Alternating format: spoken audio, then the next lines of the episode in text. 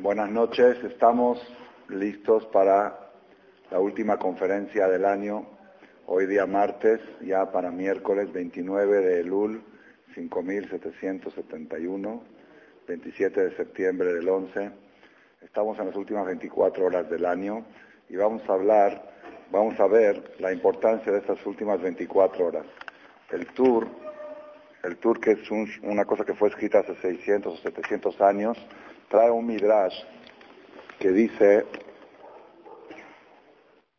Noagim acostumbran a ayunar en la víspera de Rosh Hashanah. Es costumbre, no es obligación. Y el ayuno es desde mañana, si de amanecer, hasta oscurecer de Rosh Hashanah. El Benishai trae que en Bagdad, en Irak, hombres, mujeres y niños ayunaban este ayuno.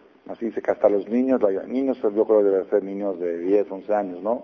No chiquitos, pero se ve que era muy, una costumbre muy arraigada. Nosotros los Halevis, digamos, no lo tenemos como costumbre, pero vamos a investigar, ahorita no vamos a hablar tanto de si hay que hacerlo o no hay que hacerlo, cada uno lo que quiera hacer, pero vamos a hablar del origen.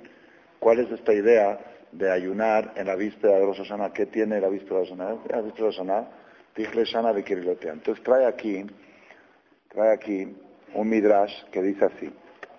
Dice aquí, esto se compara a un rey, un conquistador. Los reyes de antes, los emperadores, eran conquistadores, como Napoleón o otros se conquistaban, y luego se volvían a, Roma o a, su país de origen, a Italia.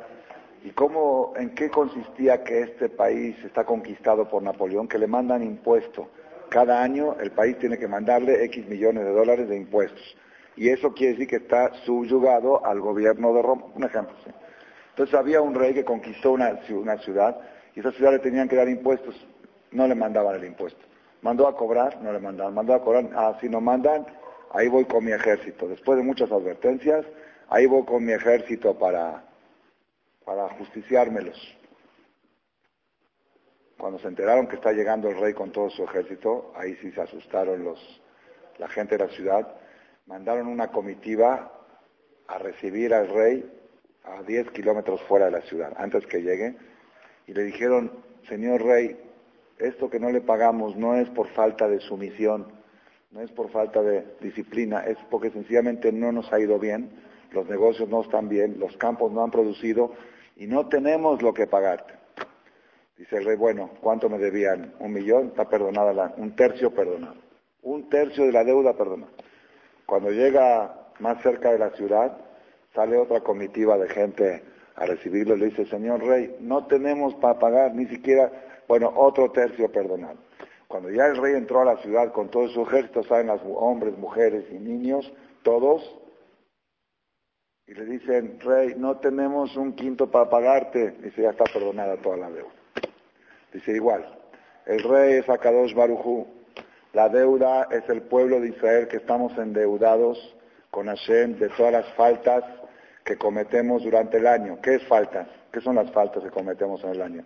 ¿Ah? Una falta al niñar, una falta al tefilín, una, te falta lo que te falta. Tienes un compromiso de poner tefilín todos los días.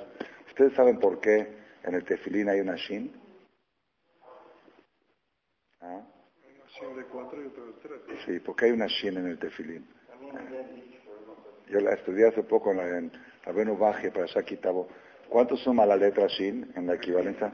300. 300 días al año el Yehudi se pone tefilín.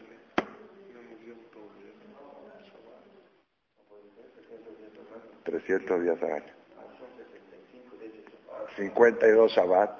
52 Shabbat son. 52 Shabbat menos fiestas son 300 días. De 365 bájale, más o menos, porque hay fiestas que tocan con Shabbat. Roshaná y esto, Sukkot, que te va a consumar. Así dice la Benobaji, 300. Entonces, de los 300 días del año, ¿cuántos te faltaron? Es una falta, es una deuda. Y así de todo, comiste, no dijiste verajá, es otra deuda. Son deudas que vamos acumulando durante el año. Y Dios dice, no, págame hasta el Shubá. Y la persona dice, no, estoy ocupado ahora, tengo ahora un viaje, tengo una cosa. Dice Dios, ahí voy con mi ejército. ¿Cuándo viene con el ejército? En Rosana. Voy a ver cuánto me deben y cómo me pagan. Y entonces ahí empezamos a temblar todos. Ya está el rey, se acerca el rey con su ejército. Pues, ¿qué hacemos? Antes de que llegue el rey a la ciudad, salimos a recibirlo. Decimos, Señor Rey, no creas que faltamos por falta de disciplina, porque no te queremos o por algo, sino sencillamente por fuerza mayor, porque no pudimos, porque esto, por lo otro.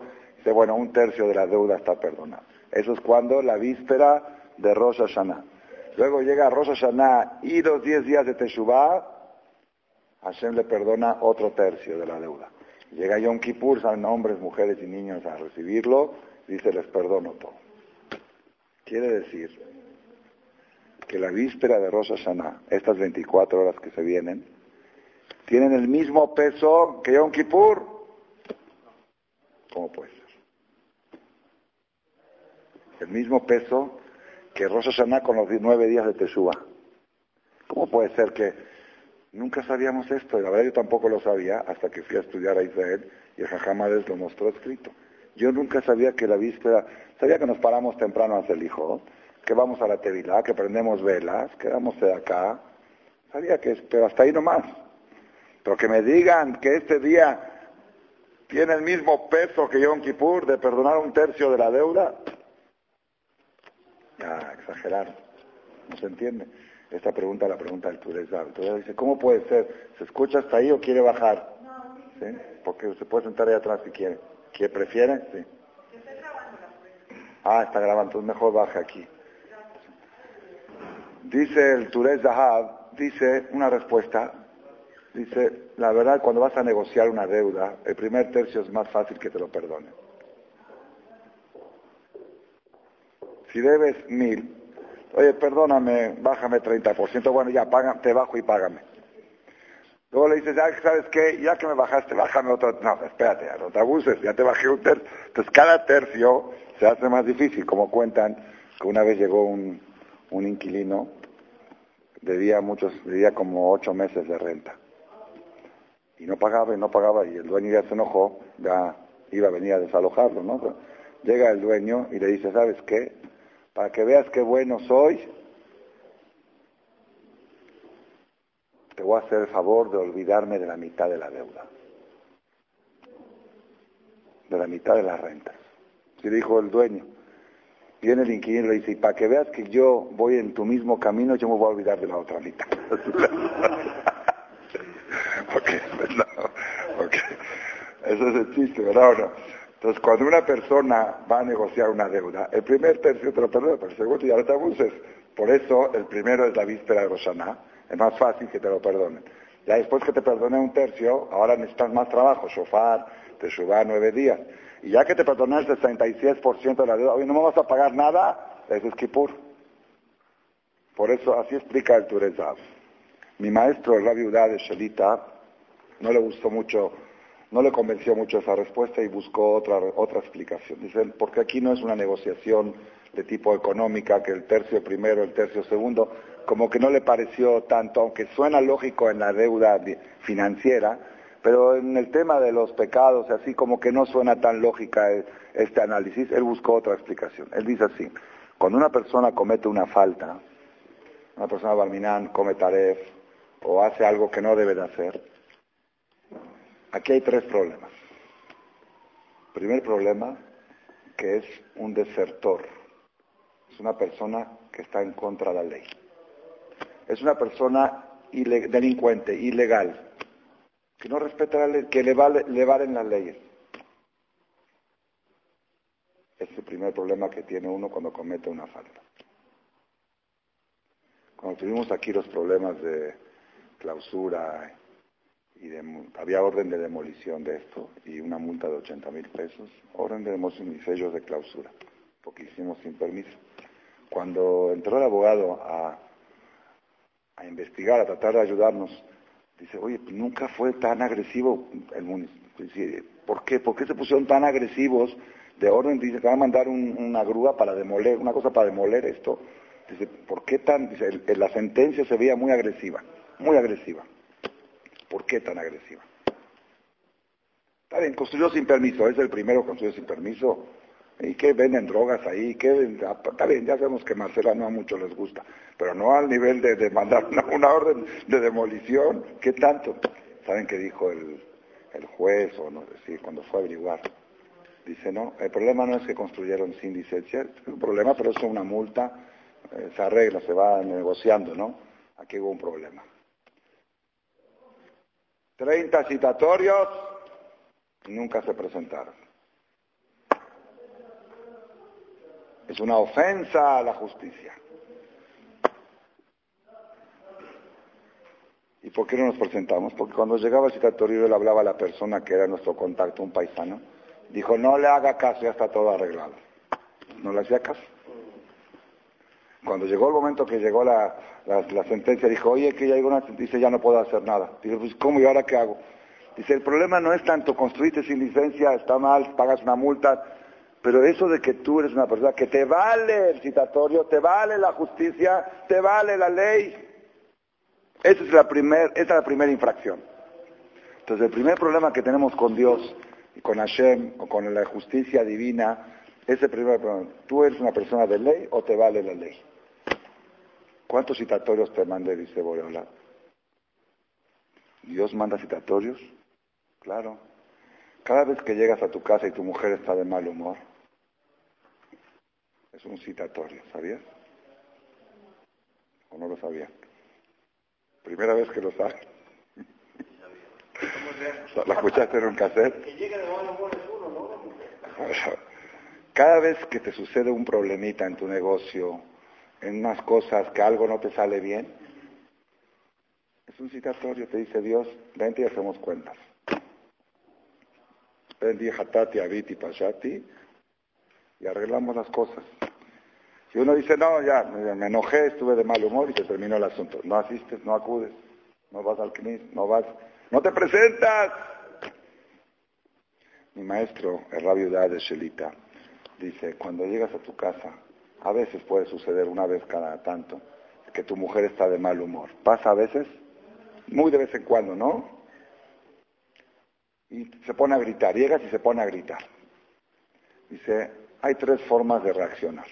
La primera, ella grita, tú gritas más que ella. ¿Qué te crees? Yo vengo del trabajo y vengo con todas las broncas y tú en vez de recibirme con una sonrisa y la mujer le contesta, y yo peor que tú, yo, yo estuve con, con los niños y en la escuela y esto. No, yo peor que tú, ve al centro, a la lagunilla a ver a pelearte ahí con los... Y estás discutiendo quién, quién está peor. Guerra mundial, a las dos semanas cita en la comunidad. Esa es una forma, guerra mundial. La segunda forma para atender un caso así cuando tu mujer te grita, está enojada y te grita, te quedas callado. Es una. Hay una tercera que también funciona. A mí un tiempo me dio resultados. Le dice a tu mujer, mira, ¿tienes ganas de pelear? Para pelear se necesitan dos. Conmigo no cuentes. No soy rival. No te voy a contestar. No cuentes conmigo. Yo no entro al ring. Uno puede pelear solo. Se lo explicas. Si quieres pelear, aquí está el cristal, aquí está, ve, búscate otro rival. Yo no me defiendo. A veces dice que se pone peor, pero, pero funciona, funciona, funciona. Yo vi, yo lo vi con mis ojos cómo funciona. Estaba en Tel Aviv, en Beneverac, y venía un camión, un camionero, ya saben, los, conocen a los choferes de camión, esos yajes así gordos, con la panza así, casi desnudos, porque tienen el puro calzón en el verano, cuando está a 37 grados Tel Aviv o tiene el puro calzoncito así y la panza le cubre todo, no se ve nada, parece un oso manejando con los lentes de sol así. ¿Se acuerdan, los conocen esos o no? Que manejan, o no han subido a camiones en Tel Aviv. Ah, sí, pero sí, estaban así manejando. Y el camión iba así, y acá venía un coche de un religioso manejando, un abrej manejando, y el camión quería hacerse a un lado a la, a la estación para bajar, a la parada para bajar pasajeros. Y el religioso, como no quería esperarse atrás del camión, estaba tratando de apurarse para ganarle al camión, para no estarse esperando hasta que descargue y cargue pasajeros. Entre que uno quien se apura más, quien se apura más, el camión se orilla, se orilla y casi chocan. Así están así y se baja el camionero. Le empezó a decir su mamá, su abuela, su bisabuela, en todos los idiomas. Hijo de esto y nieto del otro. Y groserías. Y el religioso está así en el volante. Y no contesta. Y el otro le dice y le dice, yo estaba ahí presente, yo lo vi con mis ojos. Yo dije, ya, ya ahorita ya se van a agarrar, ¿no? No sé, el otro si lo agarra lo despedaza. que todo un yajes y el otro es religioso, un abrejito así, y le, le grita y le grita. Después de un minuto de insultar y de maldecir, le dice el camionero al, al, religioso, le dice, no, contéstame, así le dice, dale, le dice, porque no puedo seguir, si no me contestas no puedo seguir, si no me das el trancazo no puedo seguir. Entonces tú le dices a tu mujer, hay tres opciones, o guerra, o silencio, o le dices, quieres pelear conmigo, no cuentes. Hay una cuarta, hay una cuarta que funciona infalible, infalible. Yo ya la he probado, esa sí la he probado, la cuarta, y esa la uso mucho, muy seguido. Cuando llegas a tu casa y tu mujer está de mal humor, y está gritando y enojada, te metes, no, nada, nada. Le dices, espérame un minuto, te metes a una habitación, si tienes un despachito o algo, te encierras, lees un capítulo de Teilín y dices, Ribono Shelolam Hatati Aviti Pashati. ¿Qué pecado hice hoy para que mi mujer esté de mal humor? Y te vas a acordar de algo que hiciste. Ya me arrepiento. Sales y tu mujer son, ¿qué quieres cenar? Comprobado. Porque la mujer es un citatorio de Borolam, es el reflejo, es una de las formas que Hashem usa para mandarte un mensaje. Tienes una cita, tienes algo que resolver. Entonces, te estaba contando del municipio. Dice aquí lo que la orden de demolición no viene tanto por la obra ilegal que hicieron, sino por la falta de respeto a la justicia. Porque les vale que el citatorio. Entonces, igual, dice, cuando una persona comete faltas, el primer problema que tenemos es ser personas delincuentes, ser personas que nos vale la ley, ser personas que no somos de ley, persona que no es de ley. Una persona que no es de ley, pues merece cárcel. O si no eres una, si declaradamente, deliberadamente te vale la ley, entonces es el primer problema que tenemos. Entonces venimos en la víspera de Rosh Hashanah y decimos, Dios, aquí estamos. Nosotros sí aceptamos la ley y sí nos importa la ley y sí estamos sujetos a la ley y lo vamos a decir mañana en el Atarat Nedarim. Terminando el Atarat Nedarim, hay un texto que dicen los Halevis, Moshe Emet, de Torato Emet, Bikol Dibre Torah Emet, ¿verdad o no? Ahí estamos declarando, independientemente de lo que yo cumpla o no cumpla de todo esto, todo eso es Emet y yo estoy comprometido con eso. Que lo haga o no lo haga es otro tema, pero sí me siento, yo soy una persona de ley, no soy un delincuente declarado, no soy un narcotraficante deliberado, soy una persona que reconozco que debo de ser de ley, nada más que tengo unas caídas tengo unas fallas, me estoy tratando de ajustar a la ley, como pasa con Hacienda también. Si uno demuestra que uno está, tratando de regularizar su negocio, no es, no que deliberadamente le vale el impuesto, sino está tratando de acomodar la para que sea kosher el negocio, pues te consideran. Pero si tú te demuestran que deliberadamente te vale el ascume, te agarran peor. ¿Verdad o no? Ese es el primer tercio. El primer tercio es declarar ante Boreolán yo soy una persona de ley. La ley, estoy comprometido con la ley.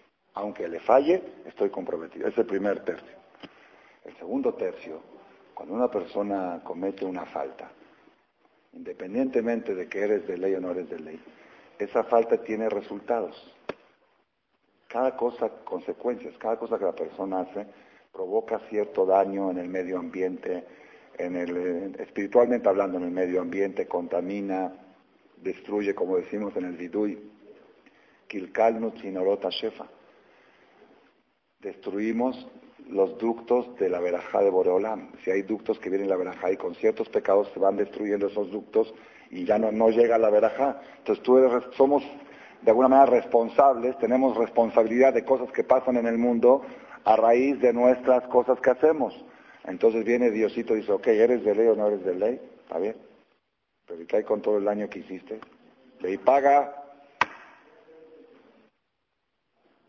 Ve y paga. Por eso, esto, esto le va a encantar este ejemplo. Cuando nosotros confesamos en el Idui, a veces decimos cosas que nunca hicimos. A mí me choca a veces.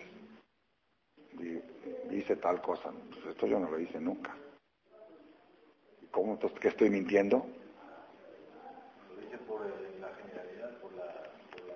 por responsabilidad colectiva, por la responsabilidad colectiva, eso es una explicación. La otra explicación dice Rab Hamui en alguna reencarnación pasada. Tú no sabes, puede ser que sí lo hiciste. Puede ser en plural también, robamos, no, Sí, pero hay otra explicación que escuché una vez del Rab, del Ram Moshe Malka, algo espectacular. ¿Conoce a Ram Malka, que tiene 30 años viviendo aquí a México? Él dijo algo espectacular. Dice, imaginémonos así como un ejemplo de una persona... Ah, está en México. Es uno que tiene barba larga, blanca, ¿no? Ah, sí, bueno. Sí, él va mucho al cole. Dice, una persona que estaba en Nueva York, por ejemplo, dijo el Mashal, y lo llevaron a visitar una planta de luz, una usina de luz. Y preguntó, ¿y qué es este switch? Y dice, este switch, cuidado, este switch, si lo bajas, es un apagón en todo Nueva York. Cuidadito. Bueno, estaba, fue, conoció la usina. Cuando se distrajo un poco el supervisor, dijo, quiero probar. Muy curioso. Fue, pum, y bajó el switch. Bajó el switch. Un apagón los hospitales en la mitad de cirugías problemas, los rateros empezaron a romper aparadores y robaron joyerías, destrucción por acá, robos por acá, vandalismo por todos lados. Y la policía dice, ¿qué pasó? ¿Quién hizo? Hasta que llegan a los, y ven a este tipo ahí, le dicen, tú eres el responsable de todo.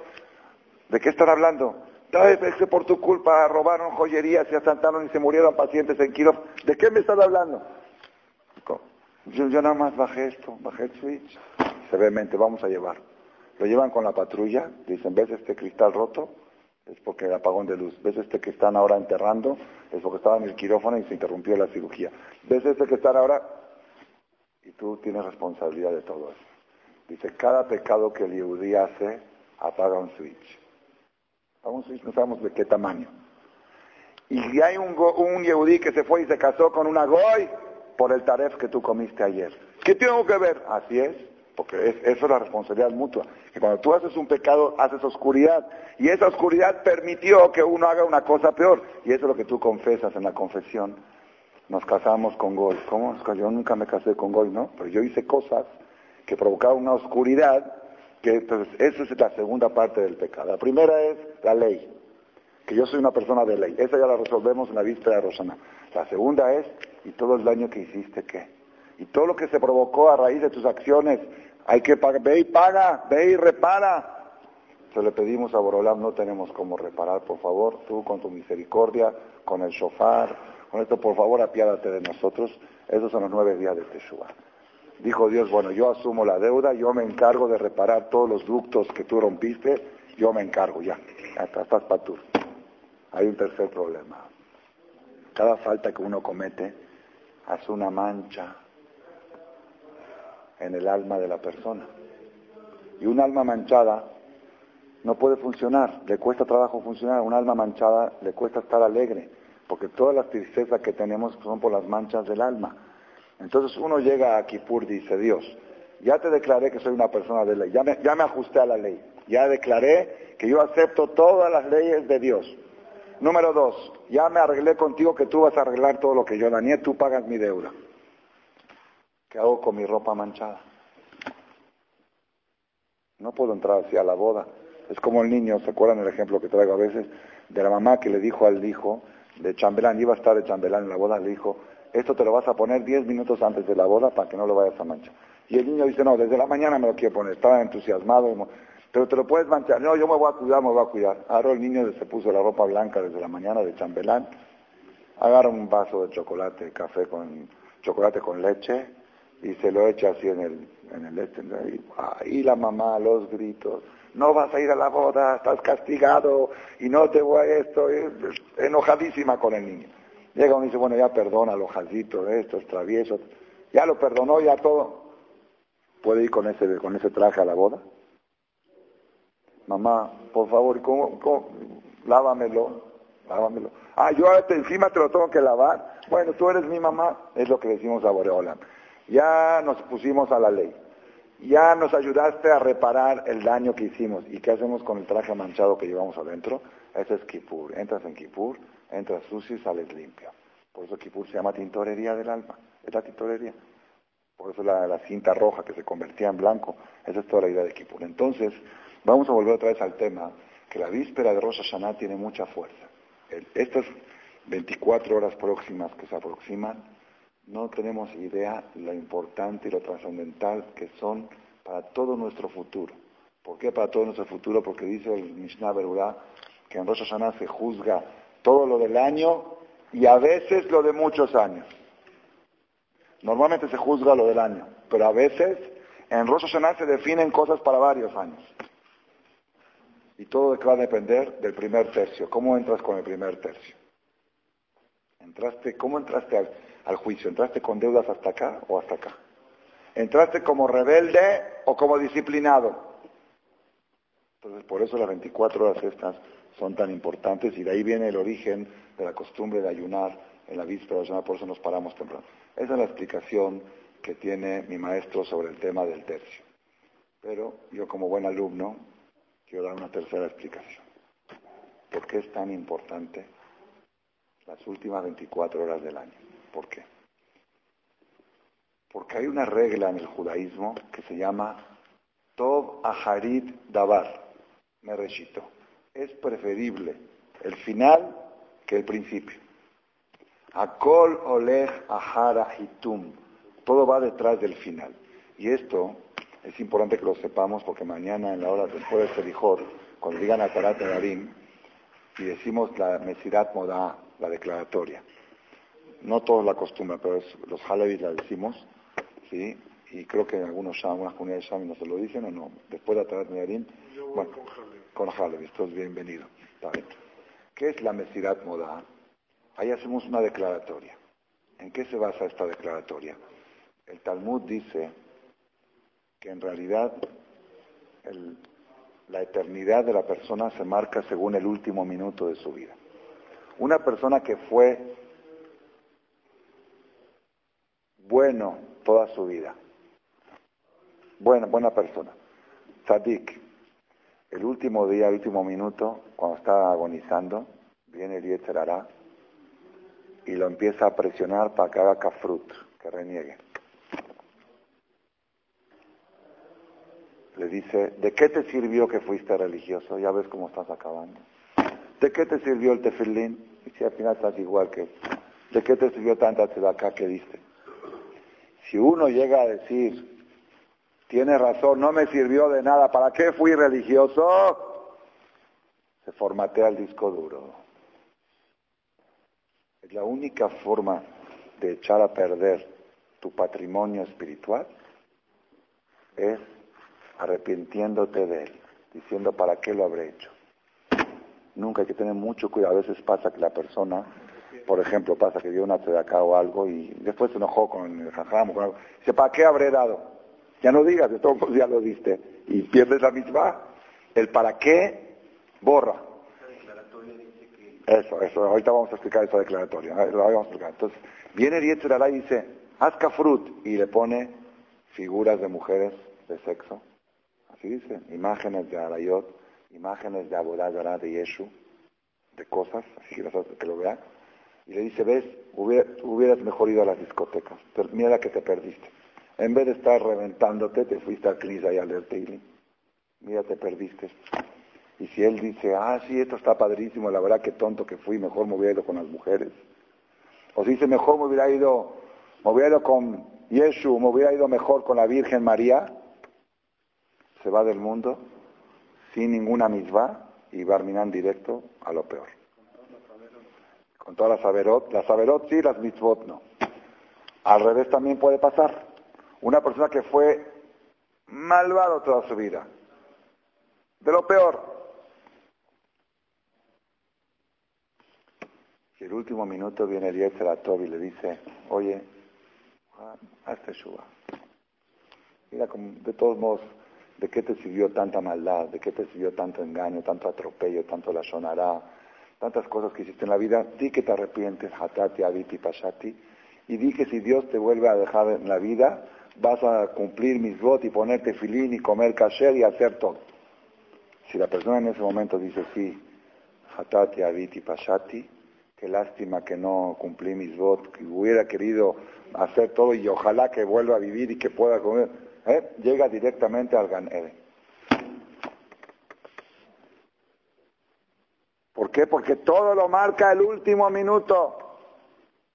Entonces, uno dice, entonces, ¿para qué tanto relajo?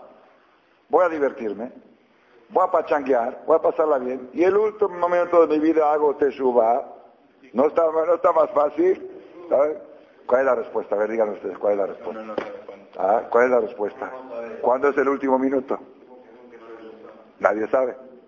Si uno supiera, teóricamente, podría decir, es que yo me reviento todo. Y cuando llegue mi último minuto, me hago una teshuva de las buenas. Y ya se acabó más fácil. Esa es una, una respuesta. Pero la otra respuesta, y es la más correcta,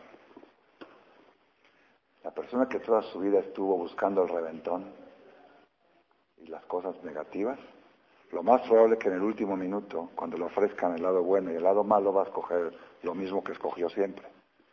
Una persona tzadik que toda su vida estuvo buscando a misbot y a Dios, cuando le ofrezca el Yetrará a la Virgen Marminana o a las mujeres y el Yetrará le diga, no, no, lo principal es el Boreolán, lo más probable es que vaya hacia el lado de Boreolán.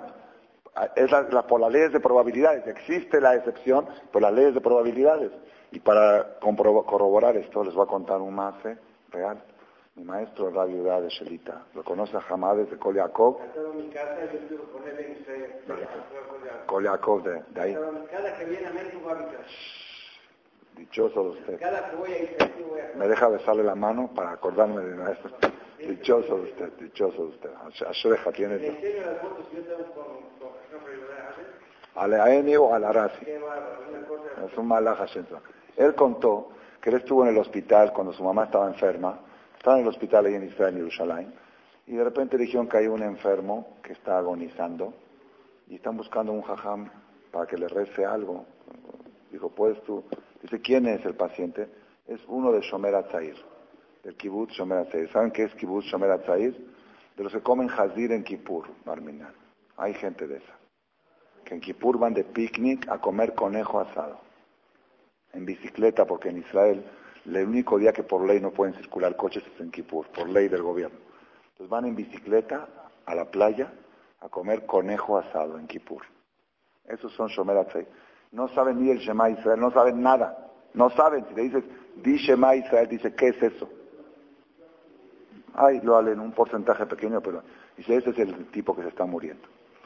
Entonces Raham dijo, bueno, entró, Hazito el Rab, dijo, a ver qué le rezo, qué le digo. Y el Señor estaba un poco estaba consciente. Le dijo, mira, tú estás ahora con esta situación, este es un momento apropiado para que si Dios quiere que te puedas curar, así se le dice, no hay que decirle que es de despedida, que, por dejud de que hagas esto te puedes curar, vamos a hacer un rezo de confesión y di que si Dios te da la vida, que vas a mejorar, vas a acercarte al judaísmo y que te arrepientes de lo que hiciste, di conmigo, Hatatia, yo te voy a decir las palabras. Este señor se enervó, el, este, el, paciente, dice, maldito religioso, eres un chantajista, te estás aprovechando de un enfermo, pues, este, hijo de esto, hijo del otro, y su última palabra fue una grosería y con eso se fue.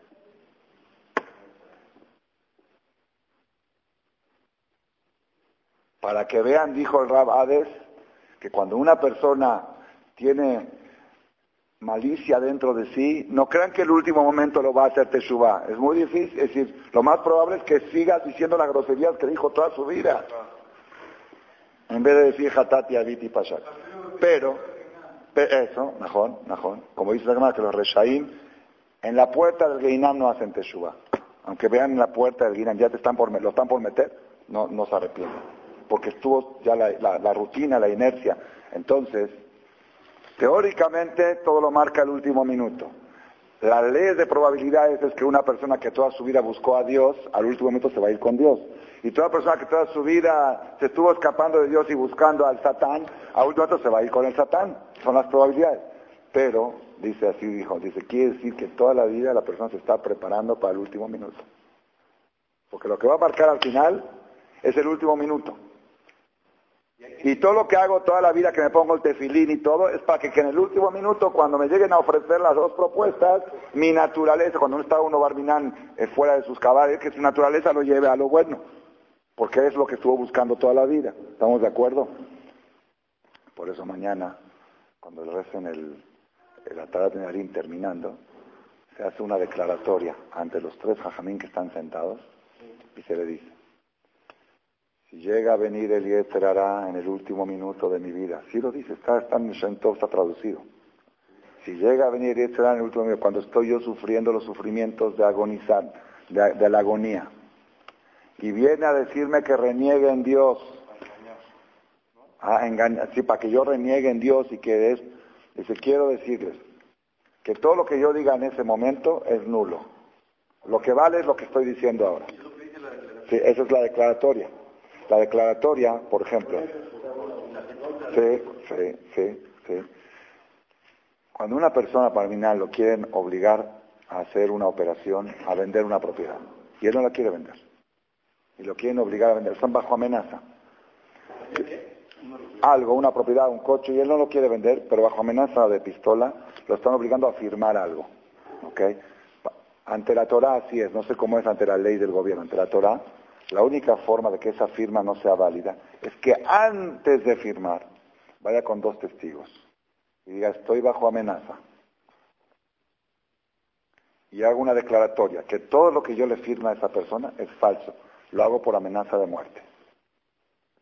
Y firman los testigos de que él declaró eso, hoy en día sería ante notario, antes de, después de ella no sirve, porque si no se acabó, se acabó el comercio. Si cada persona después de hacer una operación va a poder decir estuve bajo amenaza, se acabó el comercio. Pero antes de, sí se vale, eso se llama declaratoria, incluso divorcio. Una persona que están obligando a dar el get y él no lo quiere dar y bajo amenaza lo tiene que dar, si hace la declaratoria antes de, eh, se cancela el get, el divorcio. Entonces igual yo, mañana nos paramos y decimos, hago una declaratoria antes de, que si llega a venir el Yetzirah en el último minuto de mi vida, a decirme que yo reniegue.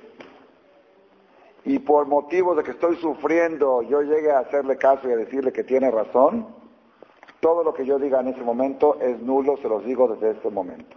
Porque lo que yo de veras creo es que Hashem emet, y Torato emet, y Moshe emet, y lo único que hay es Boralam, y todo lo demás es falso, y que Dios no tiene figura, y no tiene forma de virgen, y no tiene forma de Yesu, en lo guf, en lo de mutaguf, y esto es el emet y todo lo demás que yo de llega es sheker. Esa es la declaratoria que se hace mañana, una vez al año, para concientizarnos de que tú tienes que aclarar cuáles son tus principios y fundamentos y que todo lo que tú llegues a pronunciar diferente a eso sea nulo. Y eso también puede servir, eso puede servir también, que a veces la persona durante el año, sin querer, hace expresiones que son kafrut. Dice, esos jajamín que se creen, ¿para qué se sientan? Que hagan algo, ¿para qué están ahí todo el día estudiando? Eso es kafrut, eso es renegar, es apicoros. Pero si tú ya declaraste que yo creo en los jajamín, y creo en la Torah, y creo en Dios, y todo lo que yo diga diferente a esto es nulo, te sirve no solamente para el último minuto, te sirve para alguna expresión que se te llega a salir en algún comentario que estás en un ambiente de gente que sin querer dices algo que está en contra de los valores y que eso te puede desacreditar el Olama va. Pero como tú ya declaraste cuáles tus principios de fe, eso es. Entonces, Rabotay, vamos a regresar ahora. ¿Qué tiene que ver esto? Aparte que lo vamos a leer mañana, ¿qué tiene que ver esto con la víspera de Rosh? Todo en el judaísmo se marca según el final. Incluso la vida de la persona. Terminaste tu vida 120 años, la, cerraste. Sadik al Ganeden, la cerró lo contrario de Sadik al otro lado. Lo principal es el cierre. ¿okay? Entonces, cuando llegue Año Nuevo, el día jueves, este, en la mañana, tenemos una batalla muy fuerte con el Satán. El Satán trae los expedientes. Trae nuestro expediente bien gordo. Trae las vacaciones de diciembre, trae enero, trae febrero, trae semanas de 40, trae aquel viaje, trae todo, viene bien armado, bien armado. Y le dice Diosito, a ver, ¿qué tienes contra esta persona? Dice, te quiero mostrar el expediente, aquí está, aquí está, así de gordo, así de ya es el expediente. ¿Está bien? Dice Dios, bueno, vamos a pasar día por día, a ver si es cierto. Empezamos del último día. Empezamos de atrás para adelante. Agarra Hashem, voltea el expediente. Dice, a ver, quiero ver el último día. El último día, ¿qué pasó? Bueno, pues el lunes de la noche vino a la, el martes de la noche vino a la clase de Jajamales, que siempre normalmente está, no sé, ¿no? Vino a la clase, vino dijo Minha, vino a la clase. Después se quedó Arbit. Después de Arbit se fue a su casa y cuando se sentó a cenar dijo, yo quiero que no sea de Farulevan, que kosher vienes y sadiquito. Al otro día se paró a las cuatro y media de la mañana para ir a Knis. Se metió a la Tevilá, se, arregló para Roshaná, vino, rezó, se dijo, confesó, se quedó a estudiar un ratito, luego se fue a cortar el pelo para Roshaná, luego fue a pedir perdón, pidió perdón a todo el mundo, dio otro de acá. Este es Moshe Rabenu. Este es Moshe Rabenu. A este, a este quiere justiciar. ¿Qué? ¿Y qué dice el Satán? No, no, pero fíjate antes, fíjate antes. Yo no tengo tiempo para checar todo. Yo checo el último. Así como en la vida se checa el último, también en el año 5771. Cuando viene a juzgar cómo estuvo el año, Dios dice, el último. Y si el Satán llega a presionar mucho, que quiere, bueno, que quiere ver unos días del medio, Dios dice, vamos a abrir la noche de Pesaj. Así está escrito en el Zohar. Que la noche del ceder Dios toma foto de esa noche para usarla en Rosh Hashanah. Y si contra este estás acusando, eran las 11 de la noche y todavía no cenaba contando la gala de pesa. Y cuando llegó la de la cena se agarró una macha así que no sabía nada, y estaba comiéndola así. Eso es sadik, sadik. Y así ese es el rajamín. Pero la fuerza más grande la tiene, el, golpe más fuerte contra el satán es el último día del año. Porque Dios dice, ¿qué me está saliendo expediente? Este es, este es el mejor hombre del mundo, mira lo que es sadik. Por eso es tan importante el último día del año. Cuidadito, las 24 horas últimas del año, cuidadito con caer en la trampa del coraje, del enojo, del caos. Ni un caos. Hay que anestesiarse. Hay que autoanestesiarse desde aquí hasta después de Kippur. ¿Por qué? Porque nosotros en Rosh Hashanah, hoy comemos miel. Miel, año dulce como la miel. Quiere decir que todas las acciones que hace uno al principio del año van a marcar el futuro del año. Si fue un año de miel, si comiste miel va a ser miel, comiste cosas dulces, no hay que comer cosas agrias, sí saben, ¿no? Que en Roshaná no se debe comer pepino en vinagre, cosas agrias o, fuertes, así. Roshaná tiene que ser suave, suave, dulce, porque así queremos que sea el año, suave y dulce. Dice el Benishai, si comer cosas avinagradas te avinagran el año, con más razón si avinagras tu estado de ánimo, que vas a tener un año avinagrado. El Zohar Kadosh dice que prohibido dormir, no prohibido, no dice prohibido, dice el que duerme en Roshaná se le duerme su suerte. Zohar. Mande damich berishata de día, de día, de día, es Kabbalah, eso es Kabbalah, de día, no dormir de día. De noche, la noche está hecha para dormir. Pero el día apenas amanece, no se tiene que despertar. Por eso mucha gente acostumbra que se paran a las seis y cuarto de la mañana, que es la hora que amanece, ponen el despertador y leen Teilim o, van a un knis que hacen Batiquín, primer minyan, y después del mediodía dice que también se puede descansar un rato para llegar a Minja. Después del mediodía, después de la una cuarta. Sí, después del mediodía. Pero, pero otra vez, ¿cuál es la idea? La idea no es haram, no es que es haram dormir. Que nadie le vaya a decir que es haram dormir. Así como no es haram comer pepino en vinagre, no es haram. Si quieres comerte un vinagre bien avinagrado en Rosana, cómetelo, no es ningún haram. Nadie te va a acusar, pero allá tú con tu suerte. Estás empezando el año con vinagre. ¿Me entendieron? ¿Entendieron cómo va la cosa? Hay que saber distinguir. Haram sí es haram hablar, hablar por teléfono en Rosana, eso sí es haram. Pero comer cosas, es que hay gente que dice, no, eso no se puede comer, no pasa nada. Si lo comiste no hiciste ningún haram. Haram es, profanar el, el Eid, hacer cosas que no se deben hacer, eso es haram. Esto no es haram, pero la suerte. La suerte, como empieza el año, así va a ser. Dice el Benishai, si comer cosas agrias, corres el peligro que se agrie el año, actuar de manera agria en Rosh Hashanah, estar de mal humor en Rosh Hashanah, estar con la cuñada y con esto y que dijo y que no dijo y que esto y que lo otro. Así quieres que sea, que sea todo el año. Por eso, ¿qué hay que hacer? Hay que anestesiarse. Ahorita ya vinieron aquí a Marcela, aquí tenemos el centro de anestesia de, quirófano, ¿ok? esta anestesia que les dure por lo menos hasta acabando Kippur. Entonces, ¿qué pasa? Cuando viene Dios y viene el, acusador y dice, este señor es un tipo enojón y están atropellando a la gente. ¿Cuál es enojón? Mira, todo el tiempo lo provoca y no contesta, no reacciona. Está, este, es un pan de Dios, es un pan de Dios este hombre. Yo creo que estás, te confundiste de persona, estás hablando de otro, le dice Dios al Satán. ¿Y todo con qué? Con la fuerza del último día. Dios se agarra del último día. Dice, este es un tzadik. No, mira en el medio, en medio de la noche del ceder.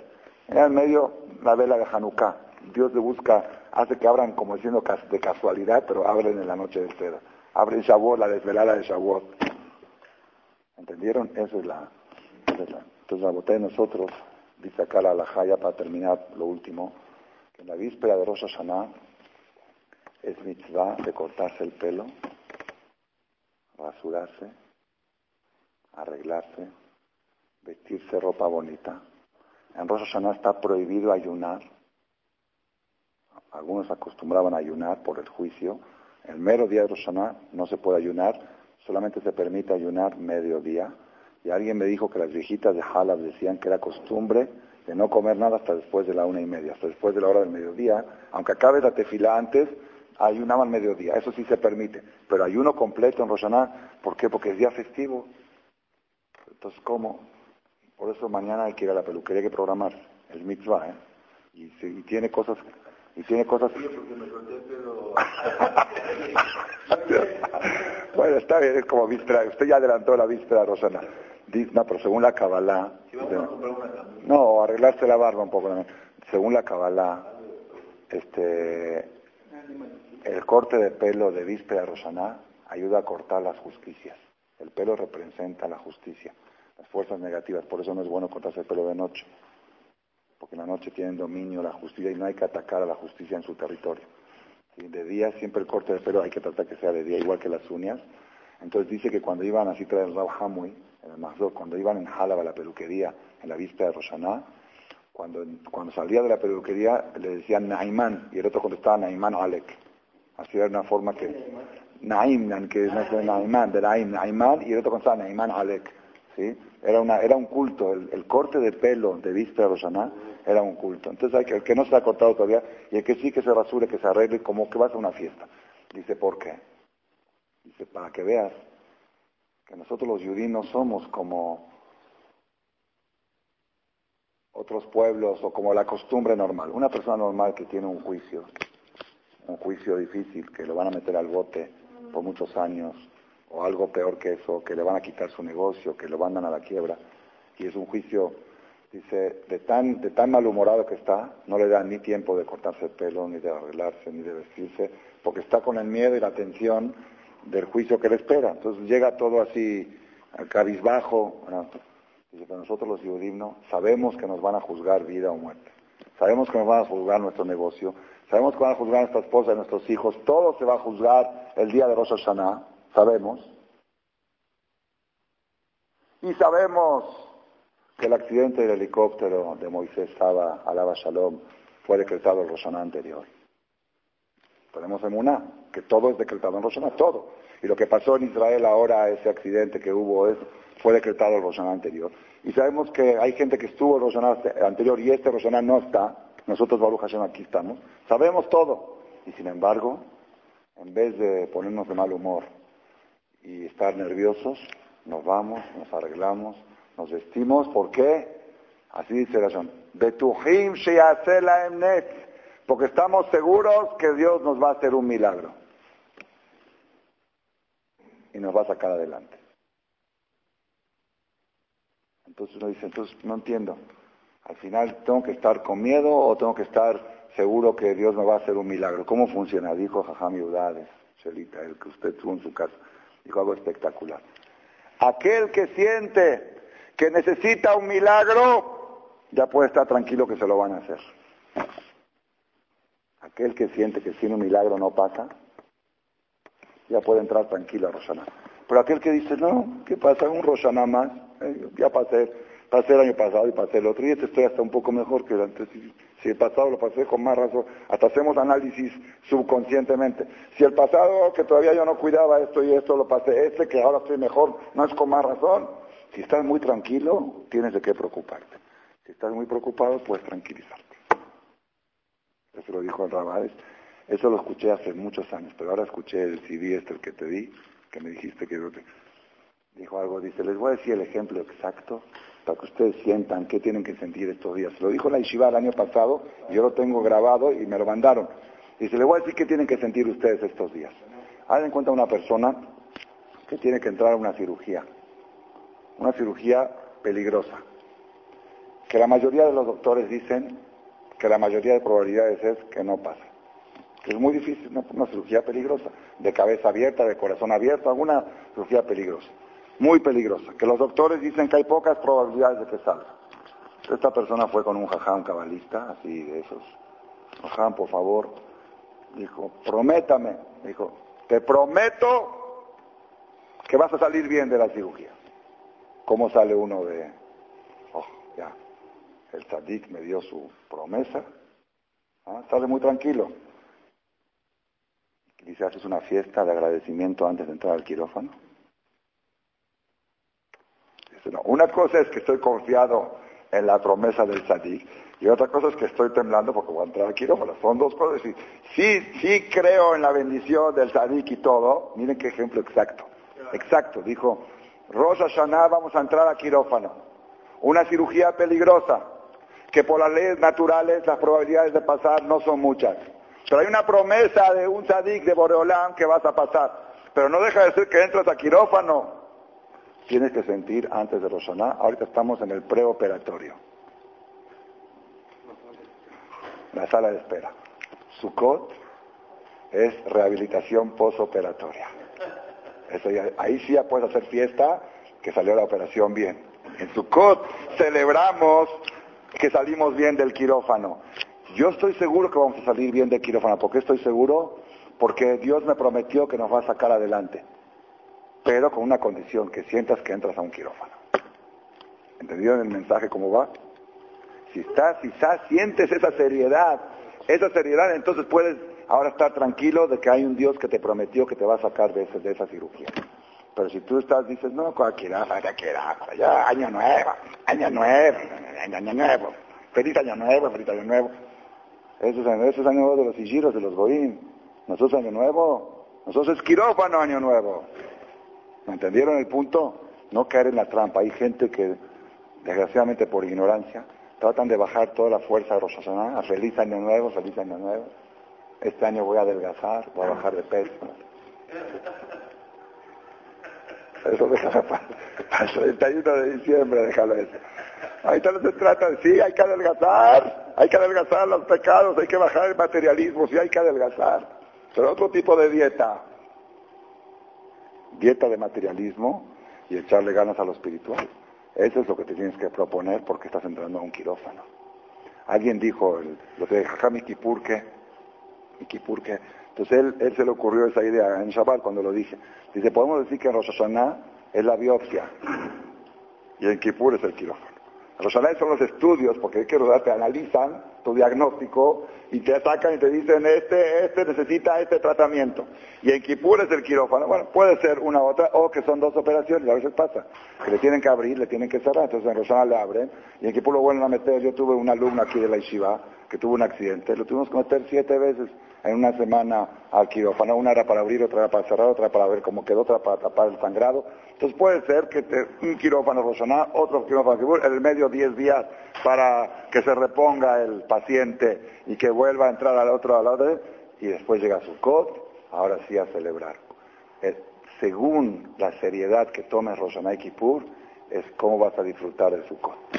El Sukkot y Simchat Torah se disfruta según la seriedad que tuviste cuando entraste a los Beatas Baraj, que tengamos el dejud de cerrar el año con broche de oro, de no enojarnos. Yo les digo, ¿eh?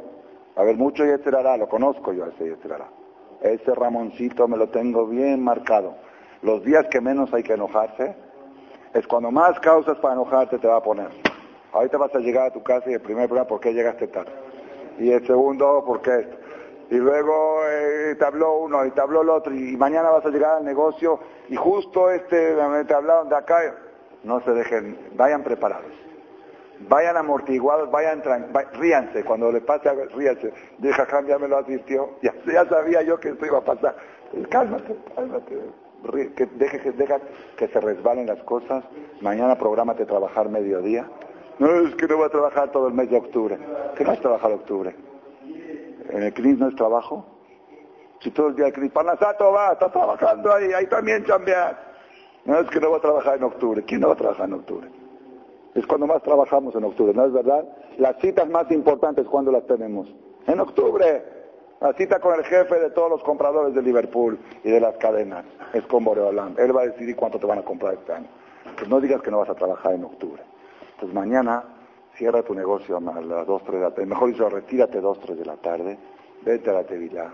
Báñate rico, arréglate, hazte un vaporcito, si se vale. Si lo haces de Cabot o Sosaná, un vaporcito, una sauna.